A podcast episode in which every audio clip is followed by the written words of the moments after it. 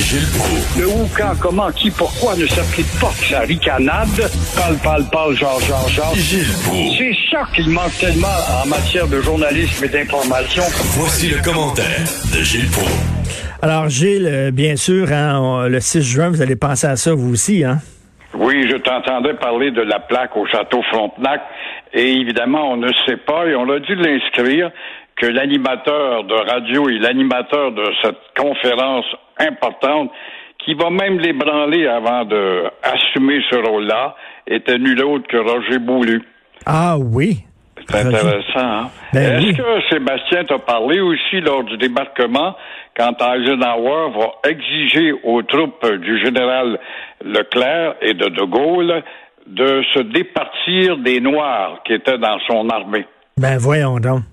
Il ne fallait un débarquement que blanc, et c'est là que les troupes du général Leclerc, un commando, va descendre vers Ouistreham pour, euh, en tout cas au nom de la France, participer à cette libération. Et ça, ça insulte De Gaulle à un point tel que lors du 20e anniversaire du débarquement, où tous les alliés sont là, sur les plages de Normandie, De Gaulle ne participe pas justement Oui. pour rappeler comment les Américains, enfin, ordre de Roosevelt, évidemment, comment les Américains ont tassé les Français dans la libération mais il de la pouvait France. pas, les- il pouvait pas sentir, Eisenhower pouvait pas sentir De Gaulle, il le trouvait hautain prétentieux, même il pensait qu'il était fou. Ouais, mais euh, Roosevelt était un borné un francophobe. Il aimait bien la France en autant qu'il en fasse une Grèce. C'est ça qu'il voulait faire avec la France, une fois libérée, satelliser la France sous le chapeau américain. Mais il va le reconnaître à la dernière minute quand De Gaulle débarque justement et est accueilli par des milliers de gens. Il voit bien que c'est le vrai chef et que surtout que les FFI, les les, les résistants par millions vont appuyer De Gaulle pour le reconnaître. Et là, ben, il est obligé de l'inviter à, à Washington et euh, comme euh, presque demander pardon. Gilles, euh, on va revenir ici euh, des maisons des aînés qui vont coûter un million de dollars par chambre. Les coûts explosent. J'imagine vous êtes surpris. Vous êtes surpris de voir les coûts exploser comme ça. C'est effrayant, c'est effrayant au rythme où vont les augmentations de coûts de construction CHSLD. Euh, le troisième lien dont on finit pas de parler entre Lévis et Québec, euh, sans oublier le tunnel Louis-Polyte Lafontaine, dont les travaux sont déjà moins engageants que ce qu'il ne l'était l'année passée parce qu'on voit que l'enveloppe s'amincit. Alors on assiste à des chantiers. Est-ce qu'on va assister à des chantiers faute d'argent abandonnés? On le sait, euh, on, ne s'arrête pas, on est incapable, dès qu'on a une annonce publique d'un grand travail, on sait à l'avance que ça va être le double quand ce n'est pas le triple. Ben oui. Alors là, euh, j'ai trouvé ça intéressant, le Parti québécois qui a tellement de misère à sortir le nez de l'eau, surtout face à ce Parti Québec solidaire qui passe pour le Parti des broyards en s'attaquant à Fitzgibbon. Bon, j'espère qu'il va vendre ses maudites actions, Fitzgibbon, puis revenir au Conseil. Mais il vient de s'enregistrer une avance considérable sur le PQ, ce Parti euh, égalitaire. Alors voilà que le PQ a peut-être trouvé un moyen, ils vont sortir au cours des prochains jours une preuve pour savoir comment on peut améliorer la facture du lamentable réseau routier du Québec.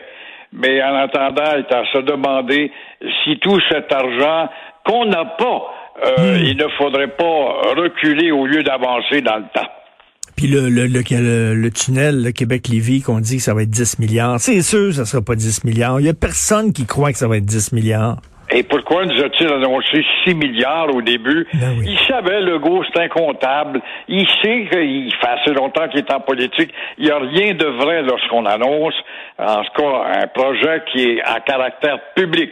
C'est vrai que les matériaux ont augmenté, bon, tout ce qu'on peut dire.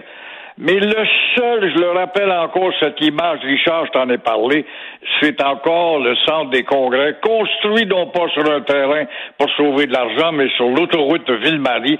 Et là, Parizeau avait dit c'est 60 millions, pas un sou de plus, et il avait réussi. C'est à peu près le seul exemple qu'on a. Tout à fait. Vous voulez, en terminant, rendre hommage au bloc concernant le dossier d'Air Canada? Oui, Air Canada, euh, oui, le bloc, bravo bloc. Ceux qui disent que le bloc, c'est pas utile Ottawa pour voir de ça, pour nous des libéraux, pour nous défendre, Alors, l'arrogance de la société d'Air Canada va être euh, mise au pas, j'espère, mais euh, c'est un peu ce que souhaitent en tout cas tous les partis politiques sous l'impulsion du Bloc québécois qui a quand même lancé cette motion-là, et tout ça dans le cas des salaires exorbitants qui, euh, par exemple, on va dire maintenant un cadre, puisque vous êtes des incompétents, vous êtes voté des bonnies de 20 millions, vous ne pourrez pas avoir plus d'un million par année, ce qui est déjà énorme quant à moi. Oui, mon compare avec d'autres compagnies aériennes, toujours pareil. Alors, toujours est-il, on va faire remarquer que le 20 millions de, de Bonnie devra être oublié et en même temps, on va aussi s'occuper de la dette ou la demande de 600 millions, faut pas oublier, euh, 600, 6 euh, milliards, pardon, d'aide. Tant que vous n'aurez pas baissé vos salaires, on s'occupera pas du 6 milliards que vous souhaitez avoir. Qu'en est-il également des 22 000 personnes congédiées? Hmm. Alors voilà, justement, des questions auxquelles Air Canada devra régler avant de parler des 20 millions de pourboires à ces cadres qui ne sont que des cadres bien ordinaires. Hein. Ben oui, comme si, comme s'ils savaient pas que ça ferait jaser puis que les gens seraient en maudit. Voyons donc, c'est certain euh, à notre période de voir ça, là, que les autres ils beurrent leur toast des deux côtés. C'est sûr que les gens sont en beau tabarnouche devant ça. Merci, bon week-end et bon dimanche du 6 juin. Ah oui, en même temps, puis bon dimanche au coin de Saint-Denis et euh, Saint-Antoine au monument de Jean-Olivier Chénier. Tout à fait, merci. Bonne journée.